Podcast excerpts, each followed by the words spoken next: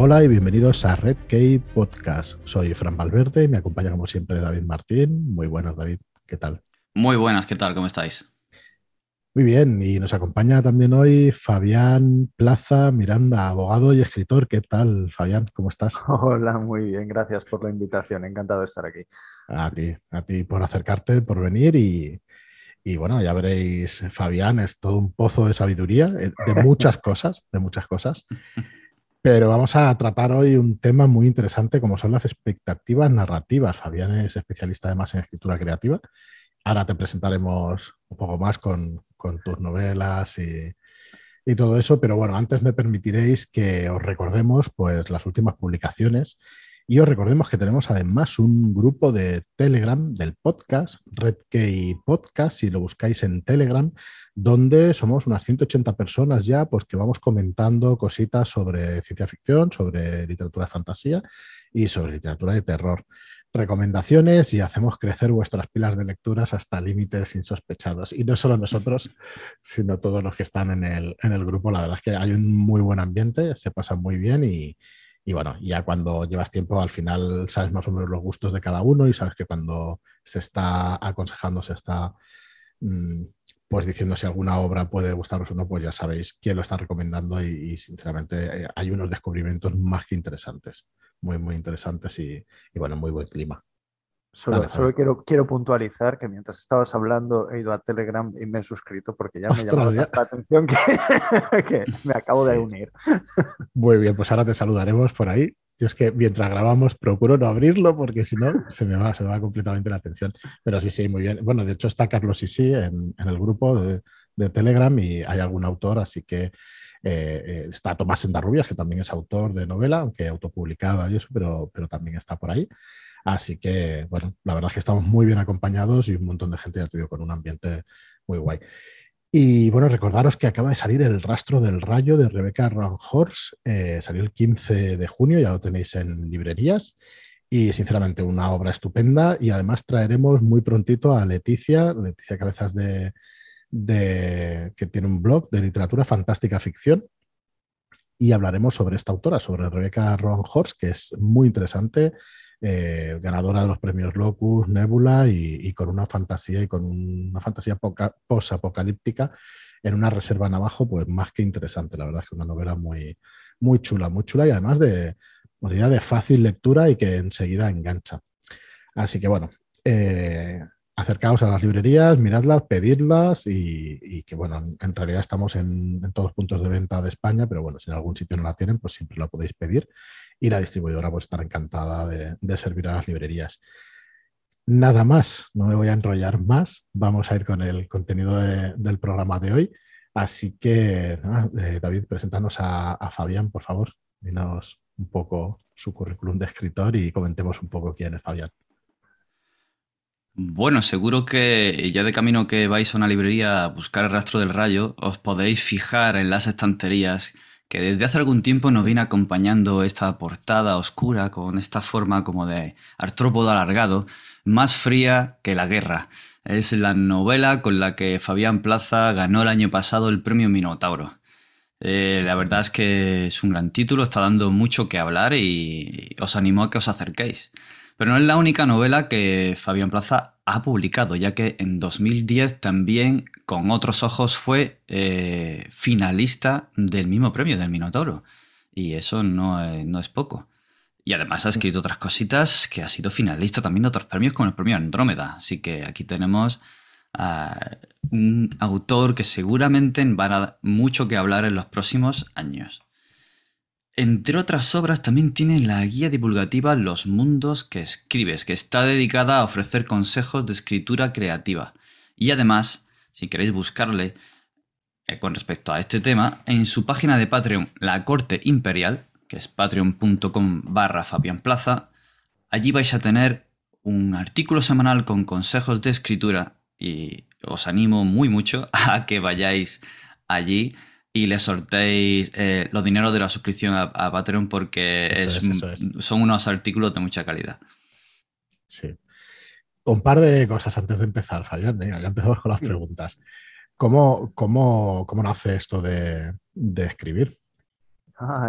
Pues un poco desde siempre, o sea, desde ya desde la adolescencia. De hecho, empecé en, la guía de, los mundos que escribes, el prólogo de la guía, ya lo digo, que, que mi, cuando empecé a escribir con 15 años, eh, porque tenía esa necesidad de, contar historias. Lo que pasa es que empecé a saco, sin ayuda ni nada, y me tiré a la piscina y, cometí muchos errores, hice barbaridades narrativas eh, y fui aprendiendo por las malas. Por eso fue también como empecé, cuando, cuando empecé a escribir en serio, cuando quedé finalista de, de los premios Andrómeda y Minotauro y tal, y me lo empecé a tomar un poco más en serio, dije, va, venga, vamos a ayudar a la gente que, que no, que, para que no se encuentre como yo, en plan, vale, quiero escribir, ahora qué hago, ¿eh? y darles un poquito, unas, una serie de consejos para, para evitar las, las, meteduras de pata que, que hice yo.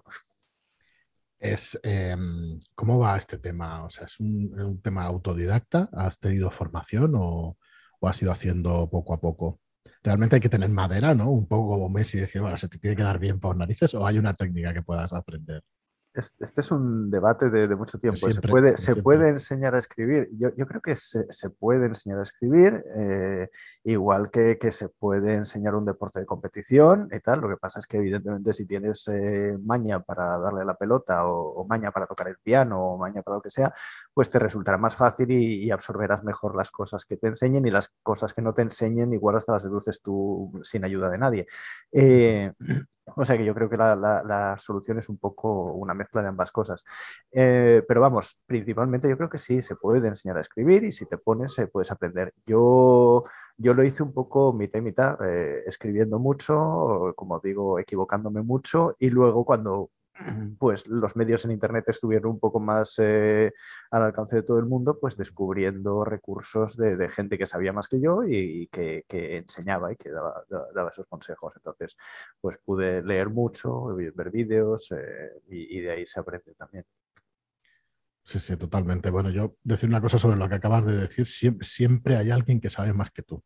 Eso es así, eso es así, por mucho que, nos pensemos, pero lo digo en el, buen sentido, en el sentido de que no nos pare, o sea, que no nos, que no nos sea una barrera el pensar que hay gente que es mejor que yo para hacer lo que nosotros mismos queramos, ¿no? Porque, porque es absurdo, siempre hay alguien que sepa, que, sabe más que tú, de cualquier tema además, o sea, no, de este en concreto. Y puede, y puede ser, como dices, en, sentido positivo de tomarlo como, como, una ayuda. Yo, por ejemplo, voy a mm. poner un caso, eh, gané el premio Minotauro, pero gané el premio Minotauro con una novela más fría que la guerra que en su sentido del ritmo, o sea, yo me esforcé mucho en que el sentido del ritmo se pareciera al sentido del ritmo de Brandon Sanderson. O sea, yo estuve imitando a Brandon Sanderson eh, conscientemente, ¿eh?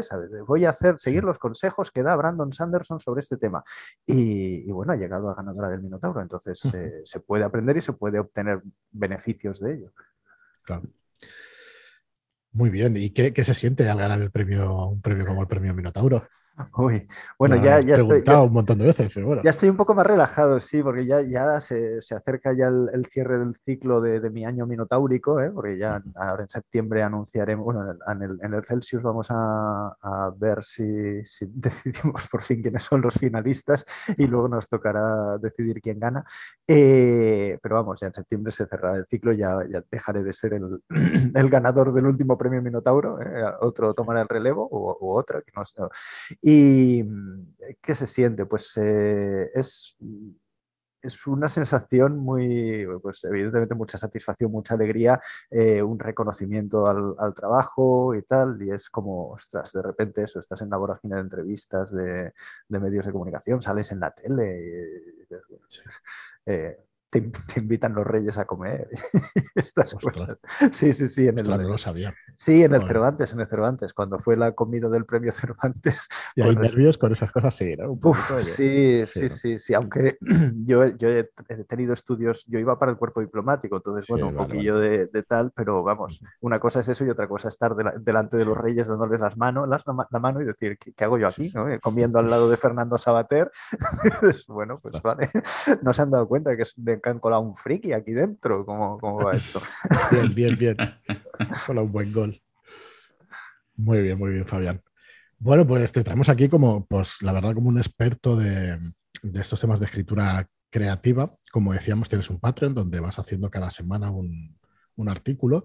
Y hoy, pues, un tema que no está tan visto, ¿no? Como otras técnicas creativas o como... Y la verdad es que muy bien traído, Fabián. Estuvimos hablando contigo y nos propusiste las expectativas narrativas y creemos que es un, gran tema para poder dar consejos y no está tan manido, tan visto como, como muchos otros. Así que, bueno, eh, es, tu, es tu turno. ¿Por qué este tema? Porque este tema.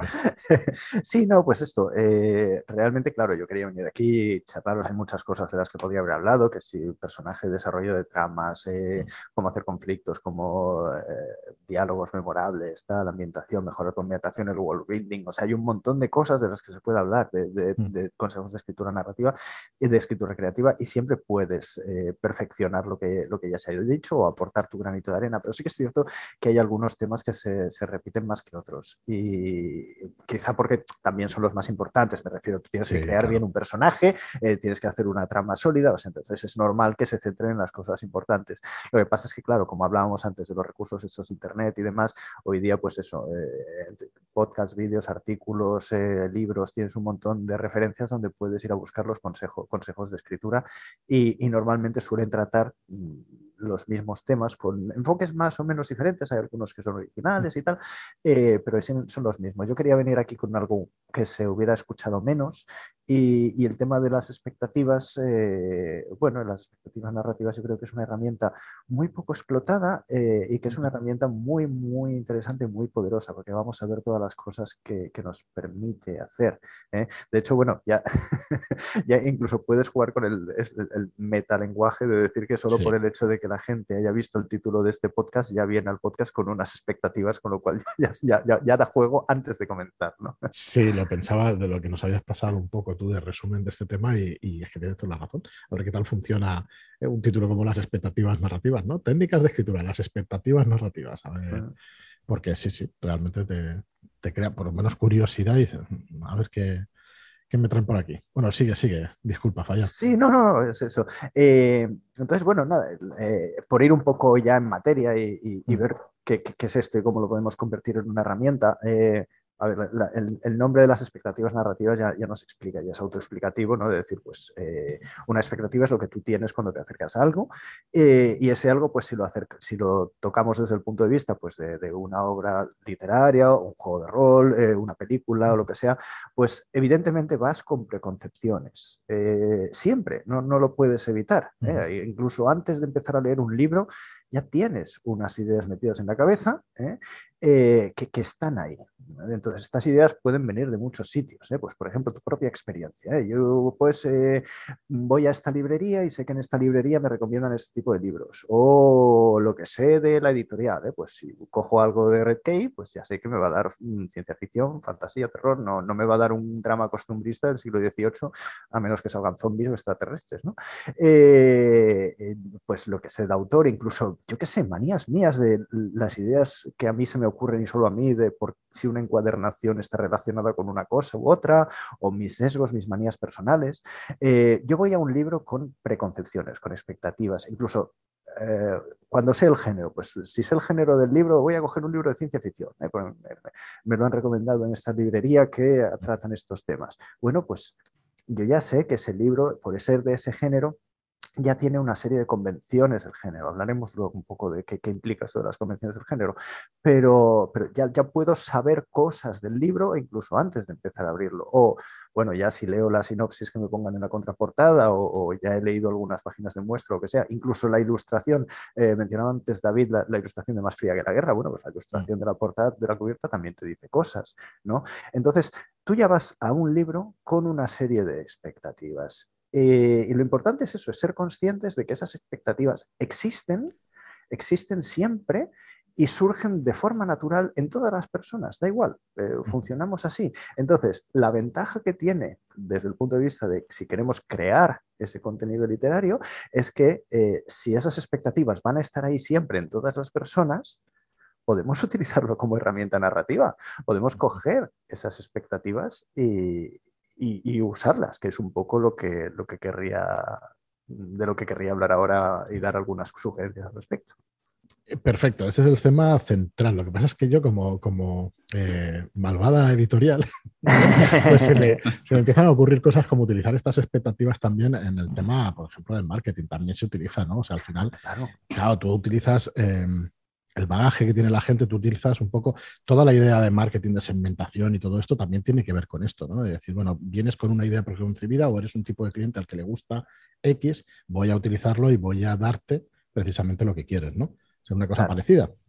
Claro, de hecho, bueno, eh, mencionando al centro de todo mal universal que es Amazon, eh, juegan, juegan, precisamente a eso, ¿eh? por toda la información que tienen sobre ti, saben perfectamente cuáles son tus expectativas en un sentido u otro y por eso son capaces de decirte, esto me lo vas a comprar, porque sé que esto es lo que tú quieres leer. ¿Por qué? Porque ya tengo, el propio Amazon ya tiene unas expectativas sobre ti, aquí dándole la vuelta al, círculo, eh, y sabe lo que, lo que vas a coger, porque, bueno, eh, porque efectivamente se puede utilizar como herramienta de marketing. ¿sí? Muy bien, bueno, vamos al, tema central que aquí bueno, vamos a, intentar dar herramientas para escritura creativa, no para, no para venderlo, haremos en otro programa si queréis. Así que bueno, adelante, adelante, Javier. Muy bien, pero de todos modos, conste que, por ejemplo, si haces eh, libros autopublicados, autoeditados y tal, también te vas a saber el, hecho de que puedes jugar con estas expectativas. También y, va más por ahí, es lo que yo quería claro, decir. Claro, claro, claro. Eh, o sea que sí, que es perfectamente legítimo utilizarlo. ¿eh? Y si yo intento vender más fría que la guerra a, una clase de niños y niñas de, de 8 años, pues se van, me lo van a tirar a la cabeza, porque no, es un lenguaje muy adulto. En cambio, por ejemplo, lo que sí que he hecho ha sido coger eh, otro libro que escribí, que es con, la colaboración de Jacobo Feijó, un libro juego de, que explica historia para, niños y niñas de esa edad, que es eh, Misión Jade, dentro de la serie de Agencia Cronos, pues ese libro sí que lo he, entre comillas, colocado en colegios. ¿Por qué? Porque va destinado precisamente a quien va a tener un interés por él. Entonces es, perfectamente legítimo usarlo, claro, en eso se basa el marketing, al fin y al cabo. Entonces, eh, yendo un poco a esto, a, cómo lo hacemos para utilizar estas herramientas a la, hora de escribir. ¿Qué, ventajas, qué, usos narrativos tenemos de las expectativas cuando nos ponemos a escribir? Eh, bueno, estoy seguro que todo el mundo conoce ya el arma de Chekhov, ¿eh? aquello que, que, una de las interpretaciones de lo del arma de Chekhov es eh, que elimines lo superfluo, ¿no? que te quedes con lo que sea esencial.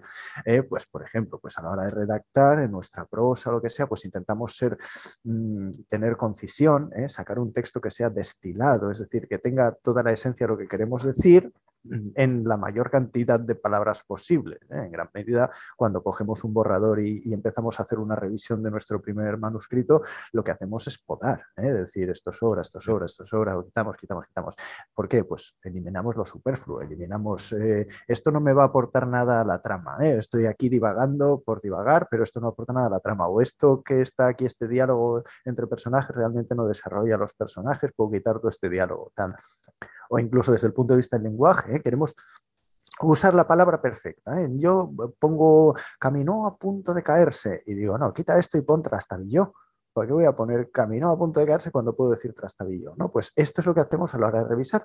Bueno, pues eh, esta búsqueda de la concisión, que, que, la hacemos, que queremos esto, las expectativas, nos permiten hacer esto, nos permiten ahorrar, cuando escribimos directamente nos permiten ahorrar mucha verborrea que, nos saltaría, eh, nos permiten condensar ese contenido y conseguir ese texto destilado que se supone que estamos buscando. Y os voy a poner un, ejercicio a vosotros dos. Imaginad que yo ahora cojo y simplemente os digo que el personaje tal es un inquisidor, no digo más, solo digo inquisidor. ¿En qué pensáis?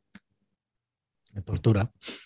Tortura, o sea, pero os, vienen a la cabeza una serie de conceptos, ¿no? Eh, pues, tortura, hay un trasfondo religioso, eh, hay búsqueda de herejía, eh, tal. Solo he dicho inquisidor. Yo no he mencionado en ningún momento la tortura, yo no he mencionado en ningún momento que haya religión o que tal o que cual, pero sin embargo, ese contenido que hay basado en vuestras expectativas, porque vuestra experiencia personal os indica mm. que la palabra inquisidor está asociada a esta serie de, conceptos, eh, pues os provoca imágenes con una sola palabra sin decir nada más. ¿eh? Entonces, pues mm. eso, sabemos que ese personaje vale es un inquisidor. Eso significa que en este mundo hay una religión. Mm. Y este mundo, además, no solo una, tiene que haber más de una, porque la religión principal está buscando una herejía. Con lo cual, eh, sabemos que hay un movimiento herético y sabemos que la religión principal, pues eso, no, tiene problemas en usar tortura o, medios eh, violentos para luchar contra esto, con lo cual posiblemente esta religión principal tenga poder institucional. Todo esto lo he dicho con una palabra, lo he dicho diciendo inquisidor nada más. Es fantástico. Entonces, claro, si nosotros nos ponemos eh, a la hora de, oh, no, es que yo estoy creando un mundo fantástico, un mundo lleno de imaginación y tal, entonces la palabra inquisidor es como muy muy de pies en la tierra, muy, muy me, me, parece demasiado prosaica. No, en mi mundo se llaman tibildos escarlata. No los llamo inquisidores, se llaman tibildos escarlata, que fíjate qué nombre tan bonito que me he imaginado. Eh, bueno, pues sí, es un nombre precioso y, seguro que queda chulísimo y tal, pero con esto no se aprovecha la expectativa que nos da la palabra inquisidor. Eh, no, provoco esa, esa, evocación de imágenes, porque al fin y al cabo, si yo le digo, fulanito era un tibildo escarlata, yo voy a tener que explicar qué es un tibildo escarlata. Entonces voy a tener que coger dos, tres, cuatro párrafos explicando que, bueno, que había la religión tibíldica donde perseguían y que los tibilos escarlata perseguían a la herejía de no sé qué y de no sé cuántos y tal y cual, explicar todo este trasfondo, hacer un volcado de información brutal. Eh, que, por un en primer lugar, voy a perder tiempo explicándolo, voy a tener que soltar una parrafada enorme, y en segundo lugar, cuando termine de explicarlo, la gente va a decir, va a pensar y va a decir, ah, vale, un inquisidor. Y entonces, para este viaje no necesito alforja. Eh, por no decir que si yo digo Tibildo Escarlata, no provoco la misma reacción visceral, emocional que puedo provocar diciendo inquisidor. Eh, pienso inquisidor, has pensado en tortura. Oh, ya, te he provocado una reacción de rechazo inconsciente, ostras, tal. Pero si te digo tibildo escarlata, como no tienes ni idea de lo que es, eh, no tienes expectativas de este término, porque mm. es la primera vez que lo oyes, eh, pues no te provoca emociones. Y, hombre, en la novela está bien provocar emociones en quien te lea, ¿no? Entonces, estas evocaciones son muy, son muy chulas. Mm, y te voy a preguntar, a partir de aquí, estas, estas, o sea, ¿te construye de alguna manera esa economía del lenguaje tu estilo? ¿O tienes que, tienes que buscar ese estilo, entiendo, en esa economía del lenguaje? ¿No tiene una cosa que ver con, otra? Me, salgo del texto probablemente. Sí, ¿eh? no, no, no, es, es, es, una pregunta interesante. Eh, Quizás eh, porque tenga mi formación de abogado, pero tiendo a, responder que mitad y mitad, igual que antes. Eh, tengo, tengo, la tendencia a ver los, las dos caras de la moneda. Em, tú, tú, tienes que tener un estilo personal bueno, los grandes escritores, tú les lees un par de párrafos sin que, sin que te digan quién es y dices, esto lo ha escrito fulanito, esto lo ha escrito menganita. Eh, eh, y entonces eh, ese estilo es tuyo, pero claro, es, es como todo. El, el, el, arte de, de Van Gogh también es súper reconocible, pero bueno, Van Gogh no sale de la nada, hay un trabajo detrás y hay un pulir la técnica hasta que mm. su propio estilo se manifiesta de la manera más adecuada. Entonces, eh, eh, está bien buscar que tu estilo sea la, versión más pura o más perfecta de, la técnica, pero, pero, al fin y al cabo va a ser tu estilo. Me, acuerdo de un capítulo de, Star Trek Next Generation en el que Data está diciendo que, claro, que él está muy frustrado porque él, es un, robot, un androide, y él no tiene creatividad. Entonces, él cuando toca el violín, le está diciendo, no sé si a Riker o a quién, eh, él no crea nada. y él dice, mi técnica es una mezcla de tanto por ciento de Rachmaninoff, tanto por ciento de no sé quién, tanto por ciento de no sé cuántos. Yo no estoy creando nada nuevo. Y su contrapartido en la conversación le dice, pero esa mezcla que has elegido tú, la has elegido tú. Y, eso es lo que hace que sea tuya y de nadie más. Entonces, eh, sí puedes buscar técnica desde el punto de vista academicista, si queremos, eh, pero al fin y al cabo las decisiones que vas a tomar en la búsqueda en un sentido o en otro van a ser tuyas, va a ser tu creatividad, va a ser tu personalidad, va a ser tu manera de desarrollar ese arte espectacular ejemplo. Me ha gustado mucho. está bien, está bien. Está bien ver que me puedo defender cuando salís por la, por la tangente. Pero bueno. Pues nada, eso, eh, estaba comentando lo, de las evocaciones y tal. Eh, también se puede utilizar para la hora de la creación de mundos, del world building y tal. Eh, es, esas expectativas te, te ayudan también. Si, pues, siguiendo un poco en la estela de lo de antes, ¿eh? si yo digo que el país X es un califato, pues mm, estoy transmitiendo conocimiento. ¿eh? O si yo digo eh, simplemente pues, que hay unos exploradores en el planeta Bla y en ese planeta Bla se ponen a comer unas manzanas de sangre, yo no tengo que decirte que las manzanas de sangre son una fruta y que son de color rojo porque ya eh, entonces eh, te ayudan a crear ese, ese world building. Eh, y eso también tiene relación con el hecho, no sé si conocéis el, término de, los schmirps, se supone, es un consejo, ahora que es un, se, da como, consejo de escritura creativa, pero no recuerdo el autor del, término. lo que te dice es que si tú en una novela de ciencia ficción, por ejemplo, pones a una criatura extraterrestre que que tiene aspecto de conejo y que come como un conejo y que salta como un conejo y, que a todos los efectos es como un conejo, por el hecho de que lo llames Schmirp, no va a dejar de ser un conejo. Entonces, que no te líes y no le pongas nombres raros ¿eh? Eh, por el hecho de que, no, no, es que si le pongo el nombre raro en plan de Escarlata va a ser mejor. igual sí, igual no. ¿eh? Tampoco te digo que todo tenga que ser absolutamente terrenal, porque la gracia del género fantástico es la mezcla entre lo conocido y lo desconocido. Eh, pues eh, tenemos que tener cosas que no estén en nuestro mundo ¿eh? para que digamos, ostras, qué chulo es esto, que es lo que yo he venido a buscar este libro, pero también cosas que nos anclen a, la realidad, porque si no, si todo es absolutamente extraterrestre y raro y desconocido, no estaremos súper perdidos, no, no, veremos lo que es.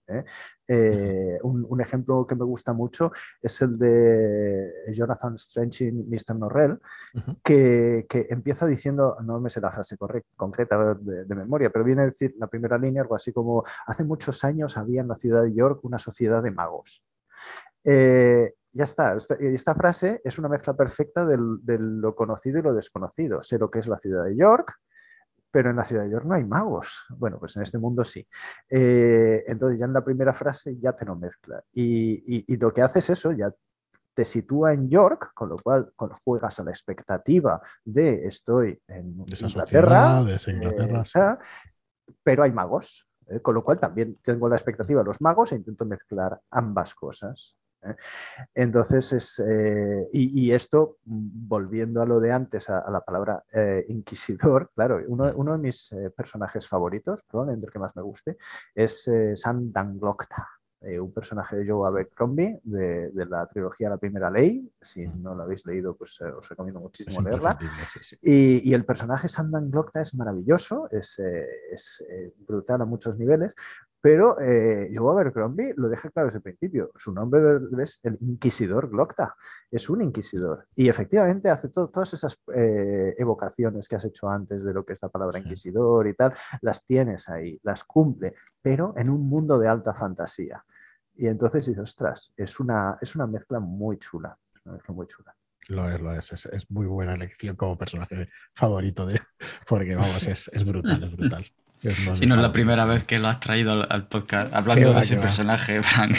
ah, mira. Está, está, brutal, a mí también me encanta, me gusta muchísimo. De hecho, eh, nosotros jugamos a rol, para que nos escucha ya lo sabe, y hay algún personaje que, incluso le das el giro sin querer y, queriendo, porque es que es brutal.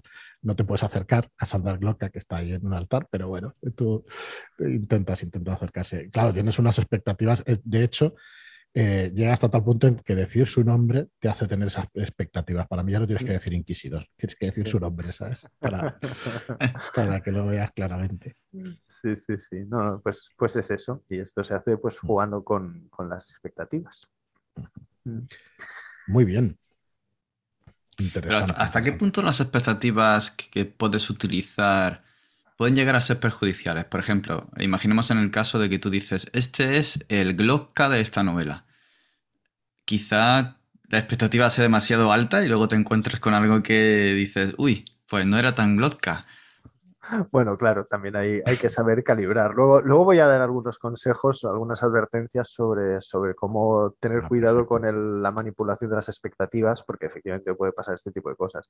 Eh, hombre, eh, yo, yo creo que es mejor jugar al juego subconsciente. Es decir, si vas tan, tan bofetando en la cara como decir, es, es Glocta, eh, bueno, van a tener un... Ya, ya va a ser una cosa consciente, es decir, me están poniendo a este personaje con este otro personaje. La idea es que quien te lea no se dé cuenta de que le estás manipulando.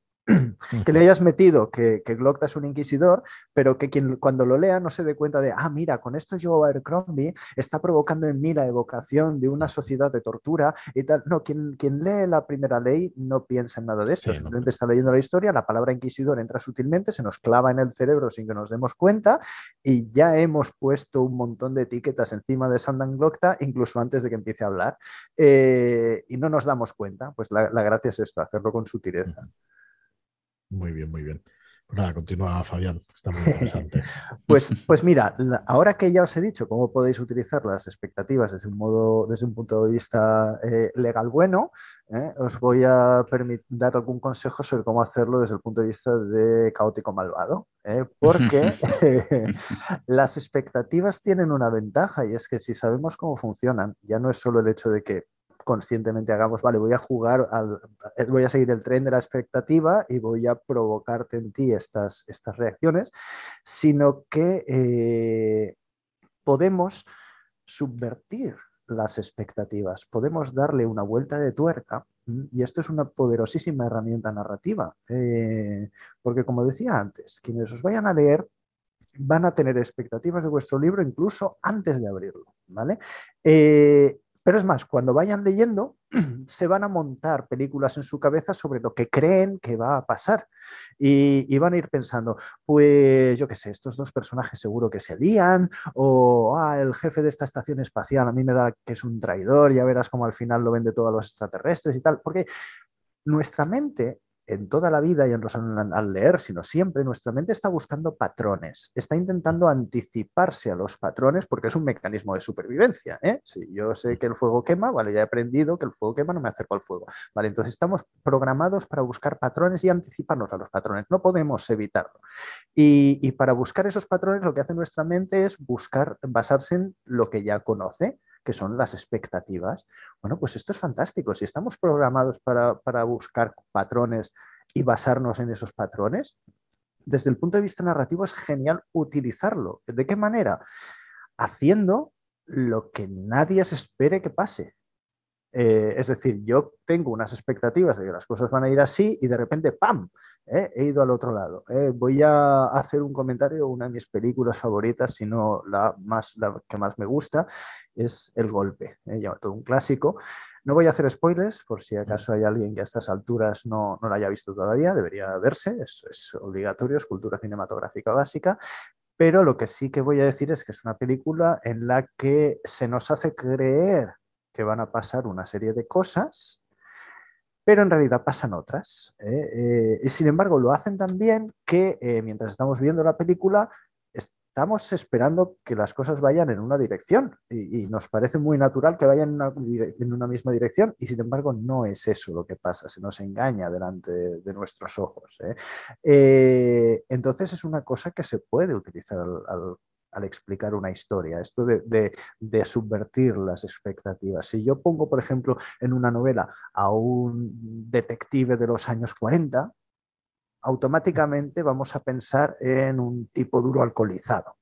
¿eh? Si no tengo más datos, digo, ah, un tipo duro alcoholizado. Ah, ¿Y si cojo a este tipo duro y pongo que resulta que en realidad es un fanático religioso que está convencido de que la ley seca es una buena idea? Sigue siendo el mismo tipo duro, el mismo detective, pero acabo de hacer una cosa que ya nadie esperaba, eh, le acabo de dar una tuerca a la expectativa y sorprendo. Y al sorprender, rompo el patrón establecido, rompo ese patrón que estaba buscando nuestro cerebro y con nuestro cerebro se queda descolocado a contrapié y dice, espera, esto no es lo que yo pensaba. ¿Y qué provocamos con eso? Que tengamos curiosidad por saber cómo funciona este patrón nuevo. Es decir, queremos leer más de esta historia. Eh, por ejemplo, un, ejemplo que, todo el mundo conocerá ya, el, Tyrion Lannister. Cuando, cuando Tyrion Lannister sale por primera vez en, Canción de Hielo y Fuego, que sale con todos los Lannister ahí, a los que ya te han pintado como lo que son, eh, claro, tú lo, ves con los ojos de los Stark y dices, mira, mira este enano borrachuzo, hedonista, que solo piensa en él y no sé qué y no sé cuántos, y, le pones un montón de etiquetas al pobre eh, Y sin embargo, en un momento dado, Tyrion empieza a hablar a, a John Nieve y le empieza a decir que, que abrace los insultos de los demás, que, coja los insultos de los demás y se los ponga como una armadura, que se convierta en lo que ellos están diciendo y que lo utilice contra los demás. Y dices, espérate, espérate, que este tal Tyrion va a ser el más inteligente de toda su familia. Y yo que le había prejuzgado mal, eh, pues quiero conocer más a este Tyrion Lannister. Y resulta ser uno de los personajes más interesantes de, la saga. Yo, yo esto, esta, esta subversión de las expectativas también la he hecho en, Más Fría que la Guerra, por ejemplo, también sin hacer spoilers, pero uno de los protagonistas, Arturo Crespo, es, es, un, es un, franquista facha hasta la médula. Eh, es un agente del, del CSID, súper franquista, súper todo lo que podamos imaginar. Eh, y ya desde el principio, en su primera escena, ya le planteo como un, que quede muy claro que es muy facha, súper conservador y tal, a propósito porque quiero que quien lea la novela mm. le ponga un montón de etiquetas a Arturo Crespo para que luego yo pueda sorprender a quien lea eh, con las capas de cebolla que tiene este personaje. Es decir, sí, lo que has visto es eso, pero también hay más, porque es una persona de verdad, no, no, un, boceto en blanco y negro. Eh, con lo cual es una, es una herramienta que a nivel narrativo se puede utilizar. Tened en cuenta que un, si sorprendes a, quien te lea un lector narrativo es un lector feliz, ¿eh? porque dices, ostras, esto no, no lo veía venir. Me, me, ha encantado porque yo pensaba que era una cosa y en era otra. El, final de, Nacidos de la Bruma, del primer volumen de Nacidos de la Bruma, del, del Imperio Final, eh, hasta cierto punto sorprendente y, no es lo que te esperabas. ¿eh? tampoco voy a hacer spoilers, pero vamos, eh, es, dices, ostras, yo creo que en gran parte el éxito de todo el mundo de, de, Nacidos de la Bruma y de los, mismos y tal, se debe al, a ese giro que tiene la historia a mediados finales del, primer volumen, porque te, te, rompe los esquemas. Sí, sí, totalmente. Y pasa, pasan muchísimas obras además. Mm. No son estas que dices. Muy bien, muy bien. Sí, de hecho, hace poco en el club de lectura hemos eh, leído La casa al final de Needless Street. Y desde el primer momento juega con nuestras expectativas. Y de hecho deja los huecos para que tú los rellenes y te engañes a ti mismo. Sí, y luego te pega el revés y dices, ¡voilà! No, no la he leído, pero, pero es que esa herramienta es así como hay que hacer. O sea, tenéis que tener en cuenta que quien lee los libros, eh, a la hora de escribir, tú tienes una ventaja sobre quien te lee. Y es el hecho de que quien te lea no sabe por dónde le vas a salir tú, no lo sabe porque tú estás dirigiendo la narración en un sentido o en otro. Sin embargo, tú sí sabes qué expectativas puede tener quien te lea, con la cual estás en una especie de posición de superioridad narrativa, de decir, yo controlo el juego, el, terreno de juego lo controlo, yo soy un diosecillo aquí, ¿eh? que te voy a dar la información que quiera y voy a, voy a provocar, es así como se hace, voy a provocar las expectativas en tu mente para que, como bien has dicho, tú te engañes y, creas que sabes, me ves venir y entonces no, no, como un trilero, oh, la bolita estaba en el otro, en el otro bol o lo que sea. Eh, y, es así como lo hacen en el golpe también. ¿eh? Lo que hacen es nos dan una serie de información que nosotros la vemos y esa información puesta una detrás de otra nos lleva a un patrón concreto. Sin embargo, nos ocultan la información que nos hace ver que nos habría hecho ver la verdad. ¿eh? entonces, esto también lo puedes hacer a nivel narrativo. Tú tienes el control de la información que le estás dando a quien te lea. Entonces, con eso puedes subvertir las expectativas. De hecho, es más, hay, hay, hay hay series o, tipos de, medios que se basan en, este juego del gato y el ratón entre quien lee y quien, y quien escribe o entre el espectador y, guionista. Estoy pensando en, las series de, procedimientos policiales, las series de televisión de procedimientos policiales. ¿eh? Ahí ya directamente es un juego entre ambas partes, ¿eh? porque ambas partes ya saben que están jugando a este juego que es, eh, hola, soy un guionista, una serie de guionistas y te voy a proponer un misterio de un asesinato, ¿eh? a ver si averiguas quién es el, asesino. Y entonces el espectador no está pasivo, el espectador está leyendo el capítulo y está diciendo, pues yo creo que el asesino es fulanito, el asesino es menganito y tal. Pero lo bueno del caso es que los propios guionistas saben que el espectador está intentando averiguar quién es el asesino y con lo cual, ¿qué hacen? Retuercen la información para hacer creer que las cosas van en un sentido o en otro, juegan con ese juego de dar la información para subvertir las expectativas. Es un juego divertido, El, género este tiene gracia porque ambas partes saben que están jugando un juego, hasta el punto que eh, se llega a, a, rizar el rizo y muchas veces, claro, es muy obvio, por ejemplo, si cogen a un sospechoso a los cinco minutos del capítulo, sabes que no puede ser él, porque por metaconocimiento sabes que todavía queda un montón de capítulo, entonces es imposible que sea el sospechoso. Con lo cual dices, no, no, este seguro que no es, voy a ver de todos los demás sospechosos quién pueda ser. Y ya empiezas a pensar en los demás. ¿Y qué han hecho a veces? Eh, darle la vuelta y decir, vale, cojo al verdadero asesino, lo pongo como sospechoso inicial, descubro que por esos motivos no era el culpable, con lo cual la gente ya no piensa en este como sospechoso y piensan en los demás, pero resulta, ah, espera, al final descubren otra prueba que tenía otro motivo el sospechoso inicial para haber matado a quien fuera y entonces no era sospechoso por lo que creíamos, sino que era por otra cosa. Y esto se hace con este juego de, de manipular la información que estés dando. Y, es, muy, es hasta divertido como juego.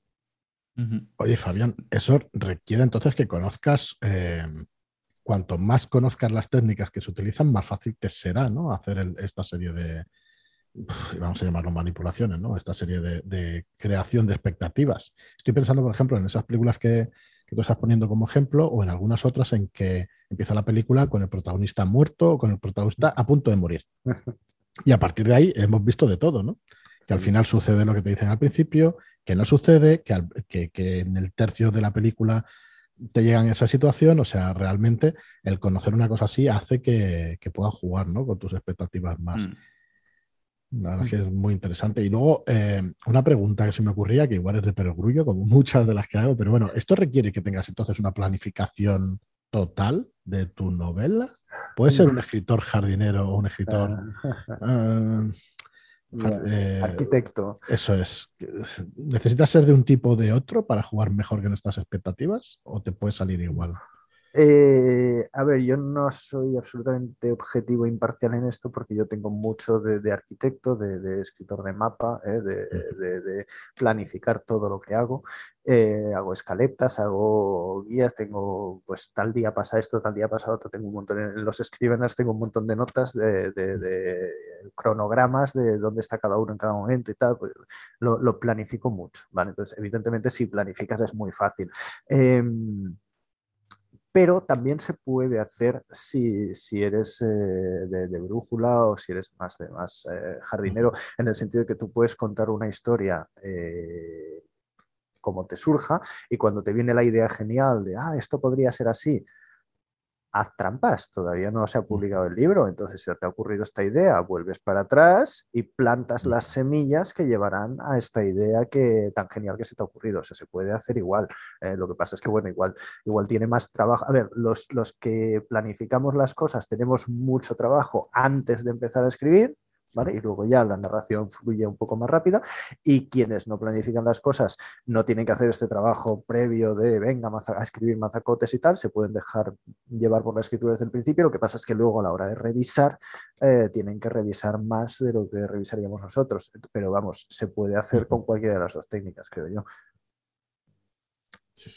esto que habéis comentado antes, poniendo como ejemplo las series y me, ha hecho eh, recordar lo que parece que ocurre entre, en el juego entre guionistas, espectadores o incluso entre escritores, entre las diferentes novelas de una serie y los lectores. Y es que hoy día hay una interacción y un feedback muy rápido entre quien te ve, quien te lee y, quien crea el guion o quien crea la obra. Y, este, este, juego me da la impresión de que se extiende a foros, a interacciones y redes sociales ves eh, casi en tiempo real cuáles son las teorías y cuáles son los, pensamientos que están teniendo eh, eh, que está teniendo el público y, creo que eso te, da herramientas más todavía más, más potentes para poder jugar con todas estas expectativas, ¿no?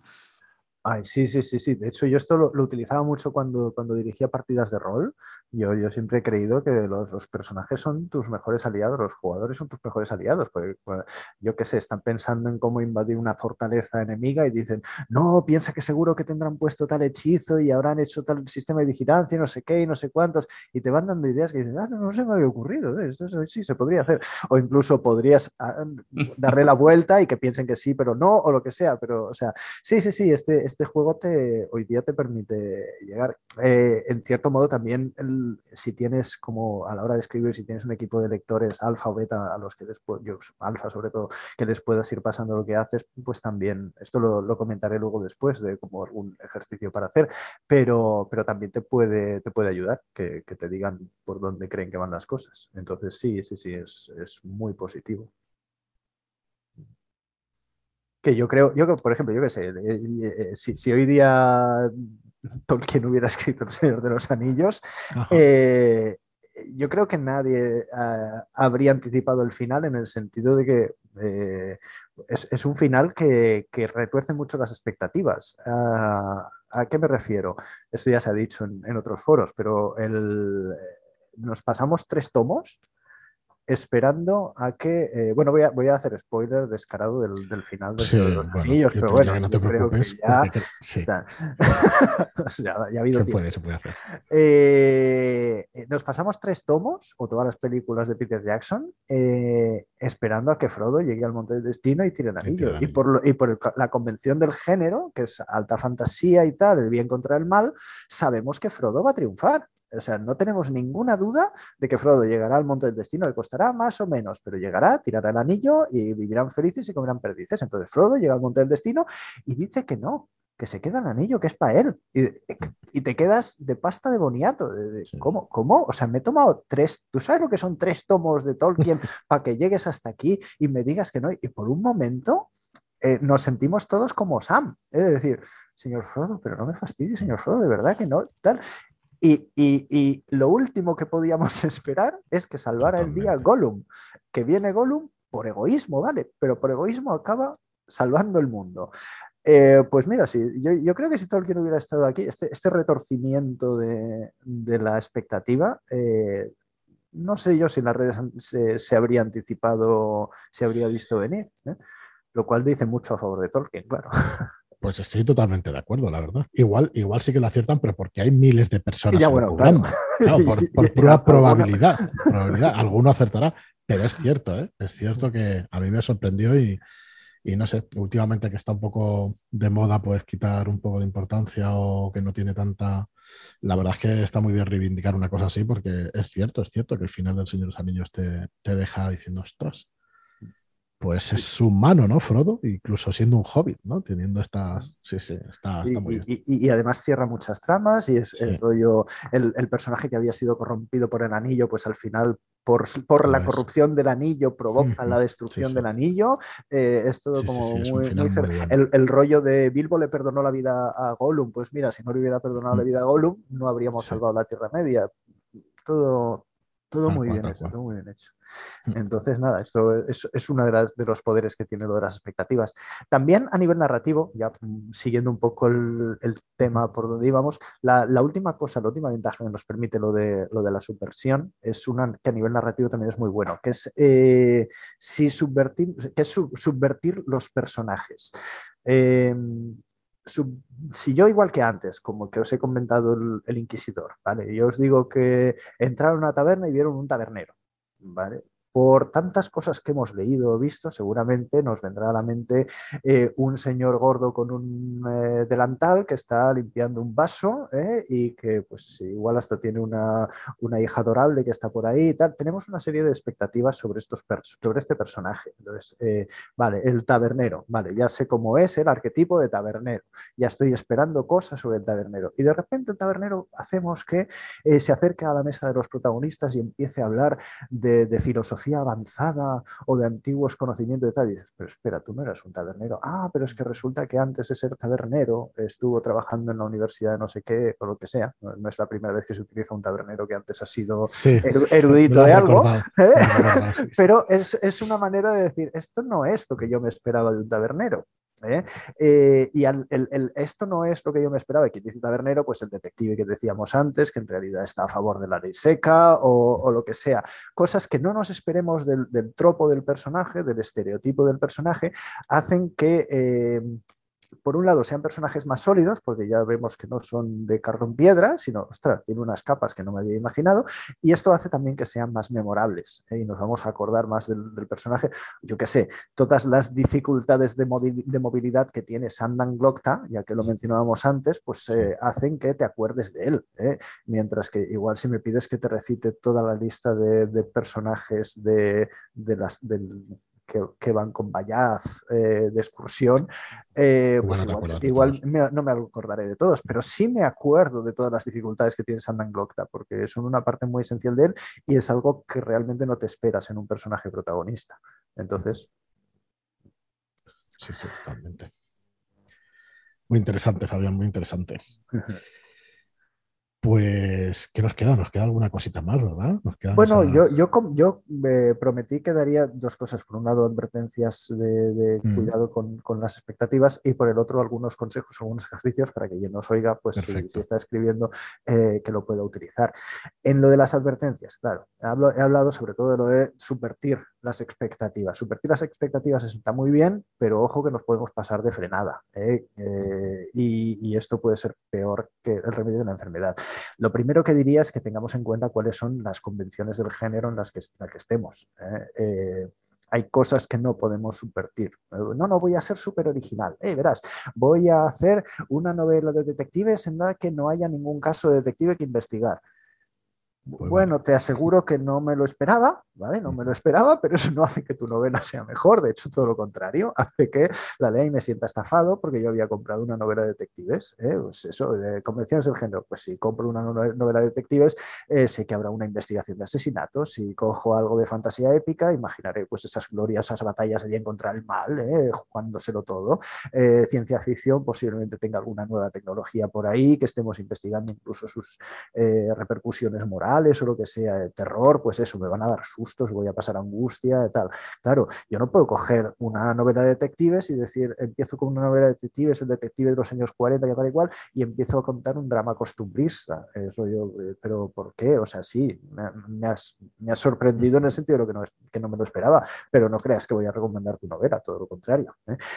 Hay veces que esto se puede llevar un poco al extremo estoy pensando en una preciosa trilogía que es la de Justicia Auxiliar, eh, que eh, estira un poco el concepto de la ciencia ficción. De hecho, uno de los comentarios que vi en Goodreads que se me quedó grabado es que eh, Justicia Auxiliar es Downton Abbey en el espacio. pues sí, es, cierto, pues se pasan media, media saga tomando el té y decidiendo qué vajilla es la más adecuada para tomar el té con tal dignataria y, cuáles son las convenciones sociales del no sé qué y de no sé cuánto. Y dice, sí, sí, es Downton Abbey, con, un con una trama de space opera por detrás, pero es Downton Abbey. Claro, puedes llegar a hacerlo, pero es difícil hacerlo con esta maestría. Entonces es mejor que las convenciones del género eh, las conservemos. La otra advertencia que haría es que la subversión que se nos ocurra eh, surja de forma natural y tenga una cierta coherencia. Eh, si yo cojo al detective de antes y digo, espera, lo voy a retorcer todavía más, no es solo que esté a favor de la ley seca, es que resulta que es pacifista y que si ve sangre se marea y se desmaya pues ha elegido muy mala profesión, ¿eh? mira que había mm. profesiones y ha elegido la profesión en la que más sangre va a haber. Y yo, pues muy coherente, muy coherente no es. Tampoco me lo esperaré, pero a menos que estés escribiendo comedia, eh, ese detective no tiene, no tiene ningún sentido. Entonces, la, subversión que hagas tiene que ser una cosa creíble, natural, que me sorprenda, desde luego, que me sorprenda, pero que me sorprenda de forma natural y creíble. Una frase que, escuché, no recuerdo a quién, que decía que, que cuando cuentes ese final sorprendente, ese giro de guion o lo que sea, tu explicación tiene que ser sorprendente, pero al mismo tiempo, eh, viendo las cosas en perspectiva, eh, tiene que estar claro que en realidad era lo único posible. Eh, me ha sorprendido, pero es que es verdad, era lo único que podía pasar, como el final del Señor de los Anillos. No, es que Frodo no podía tirar el anillo. Es, es un anillo súper poderoso, te lo han estado diciendo un montón de veces. Y visto las cosas en perspectiva, era una esperanza estúpida de la compañía pensar que Frodo podía llegar al mundo del destino y no hacer, pues como le había pasado a Isildur, ¿sabes? Eh, no, le, iba a pasar lo mismo a él. Entonces, eso, coherencia dentro de la sorpresa. Acabas de escribir además el, final del demonio de Próspero. Perdón por meter la cuña, es otro libro que editamos, pero es que es tal cual, tal cual.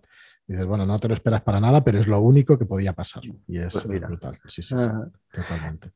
Entonces, dos consejitos más, eh, dos mm. advertencias más al respecto. La primera es, eh, en tu subversión, eh, por favor, no mientas. Y, lo digo por una espinita que tengo yo clavada. Hay un, hay un libro que me gustó mucho en su día, que se llama Las hormigas, de Bernard Werber. Creo que en su día lo editó Plaza y Janes, no estoy seguro, pero bueno, eh, es un libro maravilloso. Es una novela negra protagonizada por hormigas. Eh, y la parte de las hormigas eh, está muy chula desde el punto de vista entomológico porque lo que hacen las hormigas lo hacen en la vida real. Luego ya se inventa una trama misteriosa de conspiraciones dentro del hormiguero y tal y cual, eh, que, está chulo verlo, porque es eso, ves, ves unas hormigas con sus motivaciones de hormigas intentando resolver un misterio. También hay una trama de humanos, pero a mí me, resulta absolutamente prescindible. La cuestión es que eh, en este libro cuando lo decidieron editar en castellano, alguien, se alguien debió de pensar que no tenía suficiente gracia para venderlo. Entonces, si tú cogías el libro y leías la, sinopsis del, final de la contraportada, te venía a contar una historia como que eh, las hormigas eran unos seres súper inteligentes y que llevaban miles de años haciendo, planificando la, la extinción de la especie humana, que tenían un plan para acabar con toda la especie humana. Eh, esto es muy sorprendente, en plan te quedas en plan, ¡hala, qué chulo y que no sé qué! Pero no tiene absolutamente nada que ver con lo que cuenta la trama del libro, pero nada, ¿eh? ni, ni, por casualidad. Entonces dices, sí, cuando he leído el libro no me esperaba esto porque me esperaba un, entre comillas, una historia de que iban a acabar con la humanidad. Yo afortunadamente no me leí ese texto, empecé, lo, leí ciegamente por, por, recomendación, pero vamos, si alguien se lo comprara por esa sinopsis, diría, eh, voy a leer una historia sobre las hormigas acabando con la humanidad. Y dices, oh, pues no tenía nada que ver, has subvertido mis expectativas, pero me siento estafado porque no, no era lo que me habías prometido. Entonces, no mintamos. ¿eh? Una cosa es desviar la atención y otra cosa es mentir abiertamente. Eh, cosa que encaja con el último consejito, que ya es un clásico de, escritura creativa, que es, por favor, nada de Deus ex machina. ¿Vale? Que la subversión no sea que al final alguien chasquea los dedos y todo se arregla, porque eso es, es horroroso, horroroso, horroroso.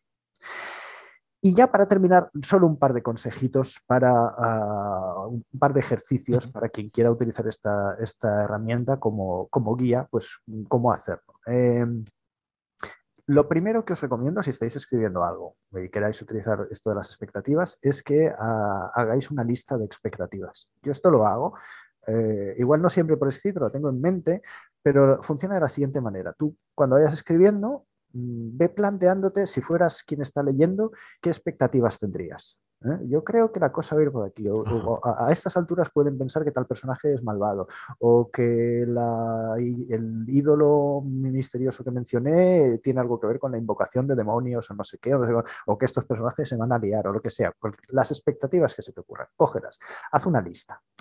Y entonces, eh, ¿Qué haces con esa lista de expectativas? Cuando estés escribiendo, eh, claro, lo que no puedes hacer es eh, cumplir todas las expectativas, es decir, pues hacer que todo, pues porque será súper aburrido, en plan, bueno, este libro es absolutamente predecible, todo, pues, pasa lo que tiene que pasar, pero si tienes esa lista de expectativas, puedes elegir subvertirlas. Claro, tampoco puedes subvertir todas, porque si subviertes absolutamente todas las expectativas te va a salir una cosa caótica e incoherente que la gente, pues sí, le vas a sorprender, pero porque la historia no tiene ningún sentido.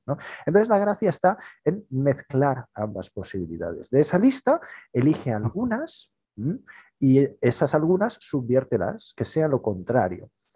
Eh, mm, proporcionalmente yo te diría que haya mayoría de expectativas que se cumplan y que las que se, subviertan sean minoría, eh, un poquito para salpimentar. ¿Por qué? Por un lado tendrás las que se cumplen y quien te lea se sentirá, mm, sentirá mucha satisfacción porque se ha anticipado y, se siente, y quien te lea se sentirá inteligente, ¿eh? de decir, ah, esto lo vi venir, eh, iba a ser esto. Tal. Bueno, muy bien, pues esto has acertado. Pero por el otro lado también sorprenderás y habrá parte en la que dirá, ay, pues esto no lo vi venir. Así como lo primero sí, lo segundo no lo vi venir. Claro, me diréis, eh, ¿y qué expectativas tengo que subvertir? ¿Cuál de, todas estas listas es la que tengo que elegir para sí o para no? Eh, mi respuesta sería que elijáis la que cause más impacto emocional. Por ejemplo, eh, tengo una expectativa, yo sé que historia, en este punto de la narración, quienes lean la historia van a pensar que a la princesa le gusta secretamente la pintura, pero voy a subvertir su expectativa y voy a hacer ¿eh? que le guste secretamente la cocina. Esto no lo veían venir. ¿eh?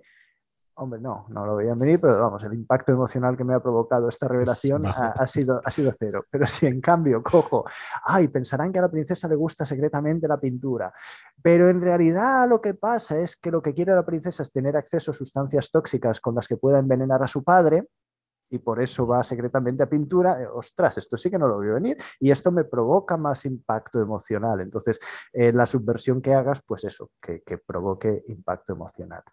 Eh, una manera secundaria de hacer esto, si tenéis equipo de lectura de, lectores alfa o tal, pues, y esto sí que lo hago, yo cada X tiempo cuando voy escribiendo a, mi equipo le pregunto de vez en cuando, ¿qué creéis que va a pasar por aquí? ¿O qué creéis que está intentando tal personaje? O tal, lo hago precisamente por esto, para tener una serie de ideas de, yo creo que va a pasar esto, lo otro, lo que sé, y entonces voy calibrando de si estoy dando demasiada información o demasiada poca, si, si ven venir mis sorpresas eh, eh, o si hay cosas en las que, porque a lo mejor te dan la idea, ah, no, pues mira, la idea de, este, de que me han dado aquí es mejor que la que iba a escribir yo. Entonces, pues, pues mira, lo cambio. Y tal. Entonces, ese segundo ejercicio, si tenéis un equipo de lectura, pues utilizadlo también para, para que os digan qué expectativas tienen. Y esto vendría siendo todo. Muy bien, Fabián, pues súper interesante, la verdad. La verdad es que es muy, muy interesante y cosas que parecen muy de perogrullo, ¿no? Que, siempre digo yo que dices, ostras, son unas cosas muy sencillas, pero es que es así, es así, es tan sencillo como todo lo que nos has explicado, que no hay una cosa espectacular, pero son técnicas que, funcionan, que funcionan y desde siempre, entiendo que desde, desde el origen ¿no? de, la literatura y, y, de las cosas escritas, la verdad es que muy interesante, muy interesante. Eh, me gustaría preguntaros a todos los oyentes, me gustaría que lanzarais preguntas a Fabián, que nos mandarais comentarios de qué os ha parecido estas técnicas, esta técnica creativa. Y si queréis escuchar más técnicas creativas, si queréis realmente que profundicemos en estos temas, nosotros directamente te vamos a invitar, Fabián, para cuando te quieras venir, o ya hablaremos para que puedas explicarnos más cositas de estas, porque la verdad es que nos encanta y a nuestros oyentes, pues eso, que nos puedan hacer preguntas y que, que nos digan a ver si les ha parecido entretenido y, yo diría que hasta adictivo un contenido como este, ¿no? Porque supongo que el, que al final te gusta tanto, yo creo que te, puede gustar tanto una afición que quien no ha hecho algún pinito pues intentando algo de escritura y todo eso, ¿no? O sea que muy, muy interesante. Y nada, Fabián, oye, felicitarte no hace tanto de este premio Minotauro la verdad es que felicitarte, que hace muchísima ilusión. También que nos conocíamos también por otro tema, algún amigo en común y eso, y la verdad es que es un, es un placer enorme que una persona como tú pues, pueda grabar el Minotauro y como decías, ¿no? Que se, se ha colado un friki aquí en, Pues sí, pues sí, para nosotros es un orgullo terrible que, que pasen estas cosas, o sea que muchas felicidades. Muchas gracias, muchas gracias. Y que tengas muchos más éxitos. La verdad es que muchas ganas de seguir leyéndote y porque no te lo hemos preguntado, pero tu idea es seguir presentando novelas, seguir haciéndola y, estás en ello, ¿verdad? Sí, sí, de hecho, antes de finales de año saldrá la, mi nueva novela y, bueno, eh, es una novela romano fantástica que yo creo que, que va, que va a gustar. El, equipo de lectura de prueba, que ha sido además el equipo más amplio que he tenido hasta la fecha, porque he tenido especialistas de muchos campos y, me han ayudado mucho, eh, pues todos estaban deseando, es una cosa que teníamos muchas ganas de ver publicada y, va a salir, va a salir justo pues, a finales de año. Así que ya en, la editorial Ridac, eh, Readuc. Eh, y, tiene, y tiene un poco de expectativas de futuro también este proyecto, o sea que espero que guste. Se llama En la noche estaré. Muy bien, pues nada, deseando, deseando que salga y poder leerla. Y, bueno, igual no es el podcast, pero bueno, como tenemos un sello hermano editorial que es Shadowlands Ediciones, que editamos juegos de rol, también eres escritor de aventuras y de, y de juegos de rol. Ahora estás precisamente escribiendo uno para, nosotros que se llama Prometeo, ¿verdad? Sí, sí, sí, sí, sí, sí, sí. con, muchas gracias. Es una, es una campaña que también me, me, gustó mucho en su día dirigir, la he dirigido varias veces y, y yo creo que que juega, también un poco con lo de las expectativas, ahora que lo estoy pensando, eh, pero yo creo que quienes la han jugado la han, disfrutado mucho precisamente por esa, por esa vuelta de tuerca de las expectativas. No, no diré mucho más por no hacer spoilers, pero, pero sí. Totalmente. Muy bien, Fabián, por lo dicho, muchísimas gracias por pasarte por aquí. Esperamos que no sea la última vez, que, que te vengas más veces. Y nada más, al, resto, a los oyentes, muchísimas gracias a todos por escucharnos, por lo que digo siempre, por vuestras reseñas de cinco estrellas en iTunes y por vuestros me gusta y comentarios en iBox. Muchísimas gracias y hasta el próximo programa. Muchas gracias, Fabián. Ha sido magistral. gracias a vosotros.